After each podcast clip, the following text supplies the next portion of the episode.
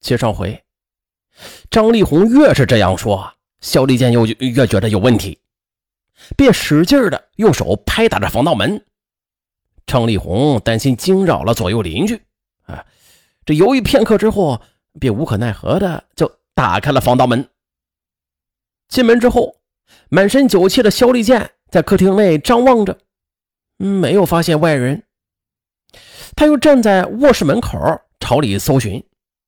看到这床上乱成了一团，但室内又不见人。这期间，张丽红忍受不了浓烈的酒气，用手啊就捂着鼻子，注意着肖丽健的一举一动，并且是极为不满的问他：“你究竟是来干什么的？”肖丽健谎称：“嗯，也没什么大事，我就是刚才和和和几个朋友喝完了夜酒，从你们楼下路过。”这口口渴了，我上楼来找你讨杯热水喝。嗯嗯啊，好家伙！啊，张丽红正准备去倒茶水呢，突然与客厅紧挨着的卫生间里传出了声响。肖丽健听后，快步的就冲到卫生间门口。啊！张丽红的脸都吓白了，一把就拉住了肖丽健的胳膊，说：“你要干什么呀？”肖立健灵机一动，改口啊，哦这酒酒喝多了，尿尿急啊！我想呢。张丽红慌乱地说：“我家的卫生间坏了，你到别的地方去方便吧。”肖立健却捂着肚子，装出痛苦不堪的样子：“不，不行，来来不及了。”说完，他就使劲的去推卫生间的门，哎，却发现该门已经被反锁了。而肖立健呢，他虽然是喝了一些酒吧，但是他却并没有糊涂。他的心里非常清楚，他意识到情况很反常，他必须啊得探个究竟。因此，他一边捂着肚子，一边叫唤，一边大声的对张丽红央求道：“哎呀，哎，不行了，我快尿到裤子里去了，你快开门，哎，快开门！”张丽红显得六神无主。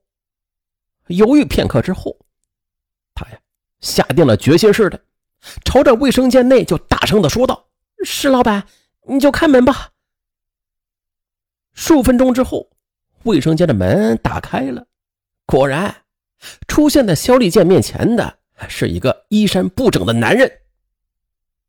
肖立健定睛一看，躲在卫生间里的那个男人，正是他多次撞见与张丽红关系亲密的那个胖男人。案发之后啊，警方也是查明过，这男人的名字叫石树华，三十九岁，上海本地人，是青浦区天林塑化模具厂的老板。因为工作关系，在两年前，张丽红与比自己大十四岁的石树华相识了。通过一段时间的接触，他觉得，哎，这石树华为人不错啊，便经常的接受他的宴请。十一月五日上午，石树华在电话中获悉张丽红即将去陕西，嗯，便于当晚和他的同事们一起去设宴啊，为他送行。这酒足饭饱之后，同事们都已经散去了，石树华却请他到镇上的千里行足浴店去洗脚啊，然后又开车送他回家。到楼下时，已经是深夜十一点了。此时，石淑华就提出想上楼去坐一坐。哎，张丽红就默许了。而后来，张丽红、石树华案发之后，一再的对警方解释，说两人上楼之后，石树华坐在沙发上看着电视，张丽红则到卫生间里洗了个澡，换上了一件粉红色的内衣之后。坐在床边，和石淑华一起看电视，闲聊着。六日凌晨一点左右，敲门声骤然响起了。哎呀，张丽红很紧张，深更半夜的，孤男寡女共处一室，她担心说不清楚啊，便要石淑华躲到卫生间里去。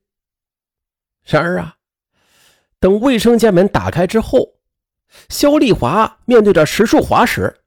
他再次想起了以前撞见的场面，他就认为对方就是张丽红的婚外情人。肖丽健认定了张丽红背叛了丈夫。随后啊，肖丽健厉声的就质问石淑华：“深更半夜的，人家老公不在家里，你你跑来干什么呀？”“呃，这这这这这这样的啊。”石淑华连忙解释：“我送他回家呀。” 就是顺便呢，看看电视，嗯，看看电视，看电视。哎，我说，这么晚了，你们孤男寡女在一起看电视，骗鬼呢你？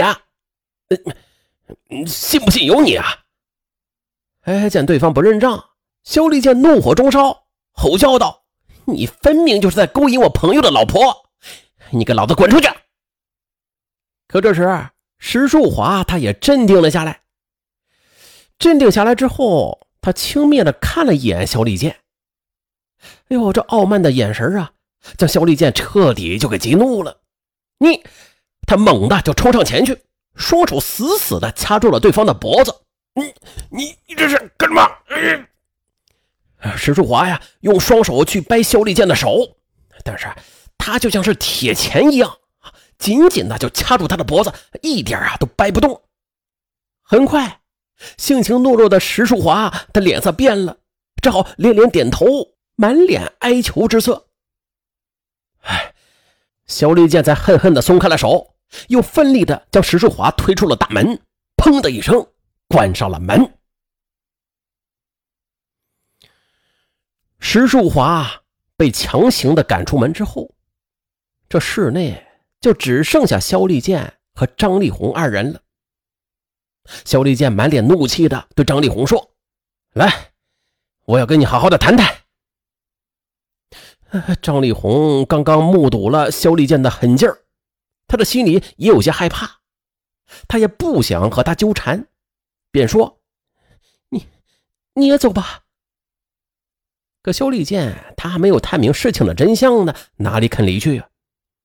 张丽红便伸手去推他，哎，也就在这推搡之际呀，人高马大的肖立健无意中就看到，从张丽红开的很低的睡衣胸口处，露出了一对圆鼓鼓、白花花的乳房，他们就像是两团磁铁一般，紧紧的就吸引了肖立健的目光。肖立健，那是一个年仅二十六岁。